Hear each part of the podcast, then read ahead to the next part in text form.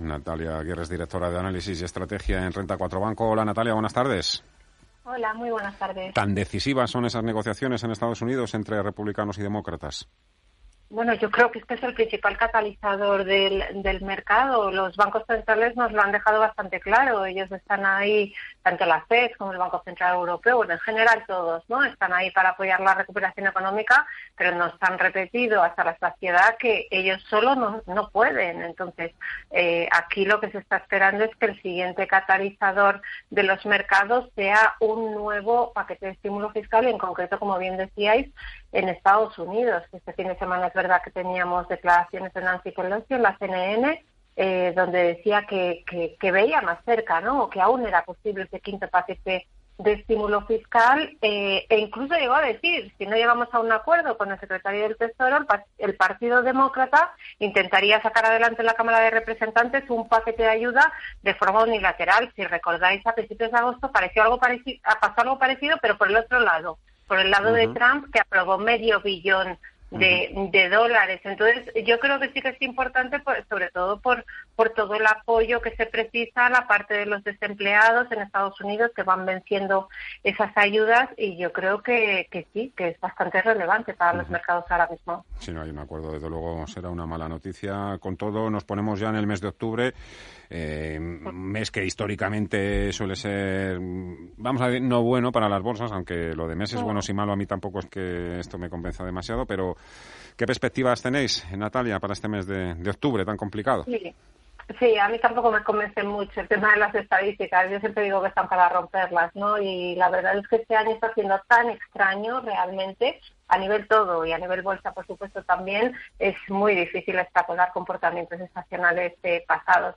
A ver, yo diría que el, el, el hecho de que octubre eh, sea alcista, bajista, va a depender eh, fundamentalmente eh, de la evolución de la pandemia, de su incidencia en el ritmo de intensidad de la recuperación económica, porque lo que ha pasado hasta ahora es que eh, los mercados estaban descontando que esa recuperación iba a ser intensa y rápida a nivel de actividad económica y por tanto también de resultados empresariales. Y ahí yo creo que van a tener mucho que decir las empresas cuando empiecen a presentar resultados ahora en octubre.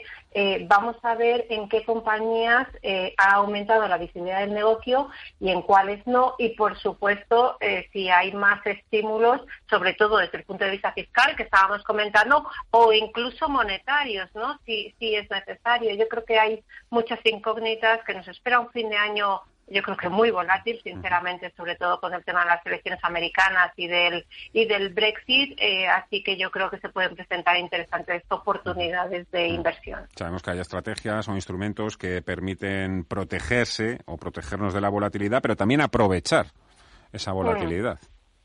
Sí, nosotros, a ver, lo que estamos haciendo en Renta 4 Banco es marcándonos eh, niveles, ¿no? Eh, sí que pensamos que a medio plazo hay que estar en bolsa, creemos que hay una ingente cantidad eh, de liquidez proporcionada por los bancos centrales que hace que al final la renta variable sea el activo que presenta un mejor eh, binomio rentabilidad-riesgo. No hay realmente alternativas de, inversión en el actual entorno de represión financiera con tipos de interés nulos o negativos. Entonces lo que hacemos es marcar los niveles eh, estamos mirando en el caso concreto del IBEX, si nos vamos al mercado español, los 6.400, que fueron los mínimos de, de mayo, y el, la siguiente referencia serían los 5.800 que ponen los mínimos de marzo en pleno confinamiento. A mí me cuesta creer, salvo que la situación se deteriore mucho, que vayamos a llegar ahí, porque ahí no teníamos todos los estímulos, ni, ni la promesa de todos los estímulos monetarios y fiscales que tenemos ahora. Y entonces, de momento, es verdad que mantenemos una posición de prudencia por los riesgos que persisten, por valoraciones, sobre todo en Estados Unidos,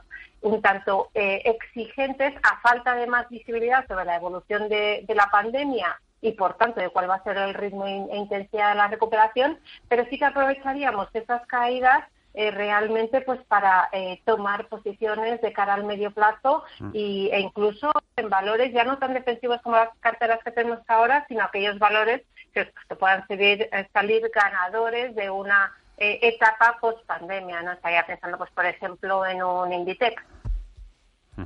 Crearon ustedes un poquito de revuelo hace unos días en, una conferencia al decir que la tecnología estaba infravalorada. Claro, un poco los periodistas que cubrían el acto se quedaron un poco con, ese titular. Sí, bueno, ahí hemos lanzado un nuevo eh, fondo de inversión, eh, la gestora de Renta 4, el, se llama Renta 4 Megatendencias Tecnología, y es verdad que no se puede generalizar, que cuando se habla en términos muy generales, pues eh, quizá habría que ser un poco más preciso porque la tecnología es extremadamente amplia y yo creo que así lo explicaron nuestros gestores, pero la realidad es que las industrias van a depender de la tecnología en una parte importante en el futuro. Yo creo que hay que diferenciar entre empresas. Hay tecnológicas con mucho crecimiento, una posición ya bien demostrada eh, de dominio y que están baratos, eh, baratas. Este fondo está formado principalmente por las famosas FANG, los Facebook, Apple, Amazon, Microsoft, Google, eh, y luego también tienen alguna compañía china como Tencent, como Alibaba. en Europa es verdad que es más difícil encontrar, encontrar compañías, eh, pero bueno, es un fondo que al final se centra mucho en subsegmentos específicos donde vemos mucho crecimiento, pues comercio electrónico, entretenimiento digital, eh, pagos electrónicos, semis.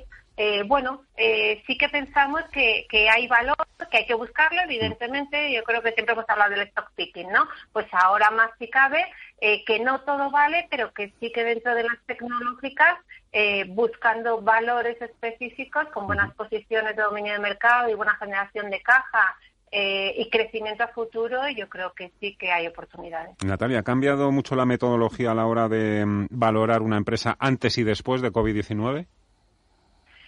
No, realmente no. Bueno, hay, hay, hay, gente que, que, que, habla de que hay un cambio de paradigma porque evidentemente estamos en el entorno que hablábamos antes de represión financiera, de tipo cero, y entonces lo que se plantea es, bueno, entonces tenemos que descontar los flujos eh, que genera esa que va a generar esa compañía en el futuro a, a, una tasa de descuento inferior porque los tipos son inferiores. Bueno, yo creo realmente que tampoco es tanto así porque eh, esos tipos inferiores también vienen de la mano de un crecimiento y de una inflación también inferiores, con lo cual tampoco debería cambiar de forma radical. Es verdad que hay sectores donde hay cambios estructurales, y yo lo de la recuperación en K, la famosa recuperación en K, ¿no? La pata de arriba de la K, que es la tecnología, el consumo eh, básico, la farma, o sea, yo sí que creo que esos son los sectores que van a seguir eh, tirando del mercado, eh, pero yo no diría tanto cambio metodológico, sino ganadores y perdedores en, en un mundo post-COVID. Natalia Aguirre, directora de análisis y estrategia de Renta 4 Banco. Gracias por la ayuda, como siempre. Un fuerte abrazo. Que vaya bien la tarde. Gracias. Hasta muy buenas tardes.